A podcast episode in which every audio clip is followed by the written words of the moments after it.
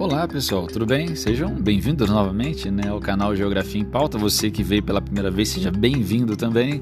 Esse canal de geografia que fala da geografia em contextos, em conceitos, em atualidades para o nosso dia a dia. Canal destinado a pessoas que querem estudar um pouco mais de geografia, conhecer um pouco mais de geografia, desvendar os mistérios da geografia no nosso dia a dia, compreendendo à luz da ciência geográfica como a nossa vida ela está permeada pela geografia sem a gente perceber muitas vezes.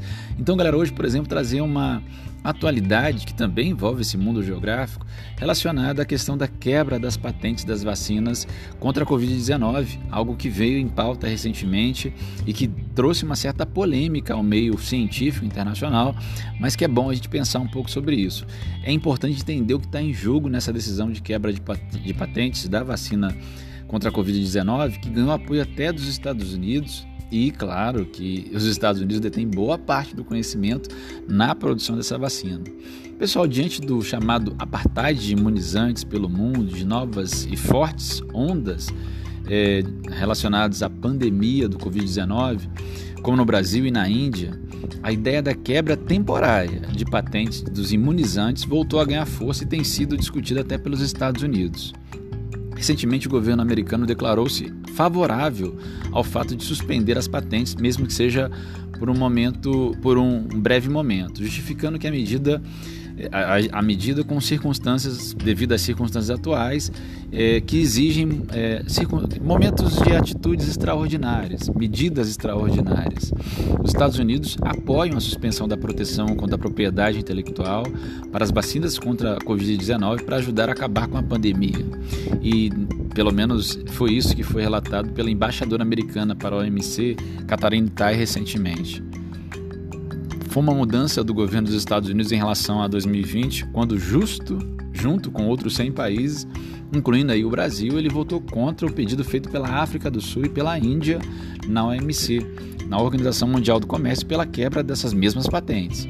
Com isso está se tornando uma possibilidade real que a quebra, no mínimo temporária, pelo menos, né, dos direitos intelectuais sobre as vacinas contra, contra o novo coronavírus possam trazer uma nova realidade para o nosso dia a dia, inclusive com a amplificação né, da venda é, e da comercialização né, do dia a dia dessas vacinas, ampliando assim, a possibilidade da diminuição e do controle da pandemia de fato. Críticos alegam que isso pode levar a uma queda na qualidade dos imunizantes, uma vez que a produção seria liberada e descentralizada. Há ainda interesses comerciais em jogo, tá, galera? Que a gente não pode esquecer. Vacinas são um produto especialmente arriscado e caro para a indústria farmacêutica. Elas requerem longa pesquisa, tecnologia e muitas vezes podem simplesmente dar em nada ou serem atropeladas por algum concorrente. No caso da Covid-19, no entanto, o cenário é distinto ao de outras pandemias recentes. Primeiro, porque a demanda por vacinas é muito maior do que a oferta disponível hoje razão pela qual, desde 2020, especialistas defendem que, o, que os governos adquiram vacinas de diferentes laboratórios, de modo a criar um portfólio que permita acelerar a imunização da população. Em segundo lugar, porque o desenvolvimento dos imunizantes recebeu largos investimentos dos setores públicos e sem fins lucrativos, ou seja, os gastos para a criação das vacinas não foram majoritariamente das indústrias farmacêuticas que agora estão lucrando com a sua venda. Outro ponto importante é que é consenso entre os especialistas que a imunização coletiva da Covid-19 diz respeito não somente aos habitantes do próprio país, mas do mundo como um todo. E no início do ano, 75% das vacinas estavam com os países ricos, segundo os dados da própria ONU. Dadas as características do SARS-CoV-2, que tem se mostrado resiliente, gerador de variantes mais agressivas, como a P1, que se viu no Brasil, e a variante indiana recente, e claro, ao fluxo de pessoas entre os países, vacinar a população de um lugar, mas não de outro, ainda deixará mais risco latente de novas ondas é, dessa variante do coronavírus e a ameaça do surgimento de variantes que escapem à proteção das vacinas que estão disponíveis aí. Por que então as patentes ainda não foram de todas quebradas? Vamos pensar um pouquinho sobre isso então.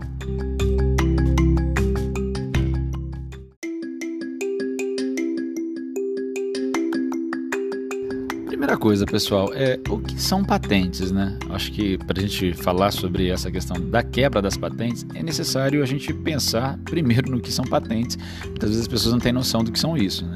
As patentes são reguladas pelo direito internacional.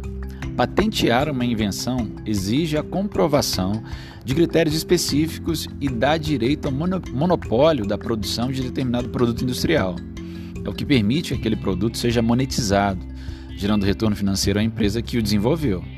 É parte fundamental para o setor farmacêutico que requer altos investimentos em pesquisa, em tecnologia para a criação de novos imunizantes e medicamentos. Como funciona a quebra de patentes? Apesar de haver regulação no direito internacional, a quebra de patentes, também chamada de licença compulsória, varia de acordo com a legislação específica de cada país.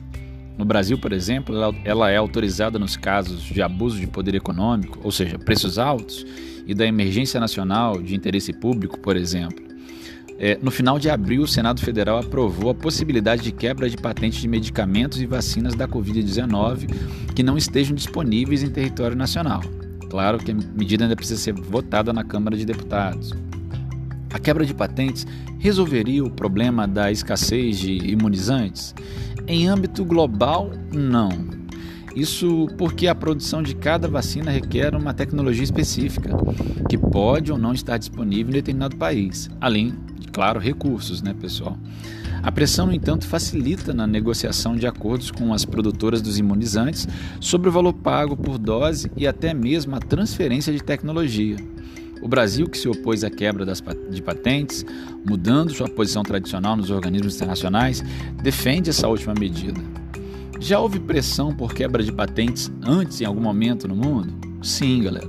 O caso mais recente que melhor ilustra a questão é a quebra de patentes de antirretrovirais para o combate ao HIV/AIDS em 1998.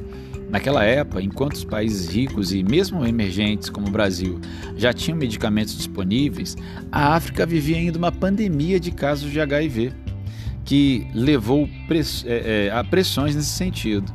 O protecionismo dos países mais ricos impediu de que houvesse a quebra da patente, com alto custo sanitário e em vidas para o continente africano. Em 2007, o governo brasileiro quebrou a patente da Efive...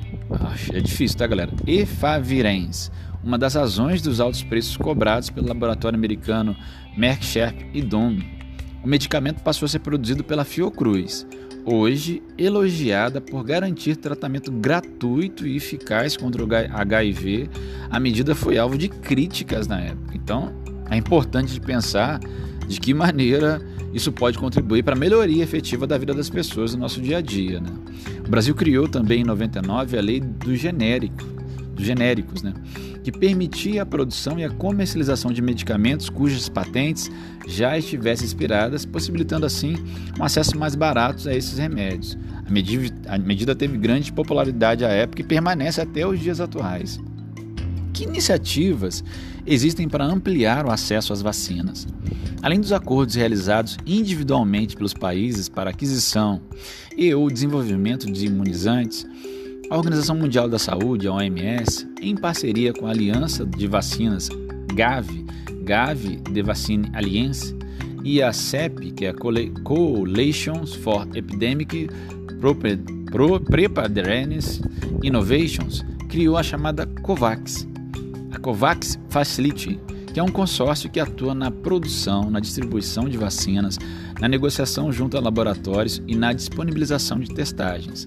O objetivo da frente é distribuir vacinas para no mínimo 20% da população de cada país, de um total de 150 países, tão logo a vacina esteja disponível. A iniciativa, criada lá em 2020, tem por objetivo uma distribuição equitativa de vacinas que possam fazer um portfólio.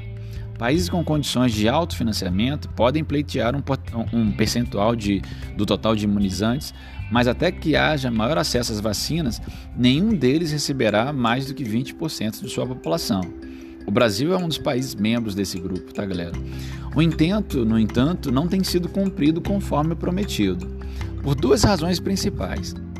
A alta demanda global, desproporcional à capacidade de produção dos imunizantes e a aquisição de vacinas em larga escala por países como Estados Unidos, que está pensando inclusive em como dividir o excedente das doses após a imunização da grande maioria da população adulta.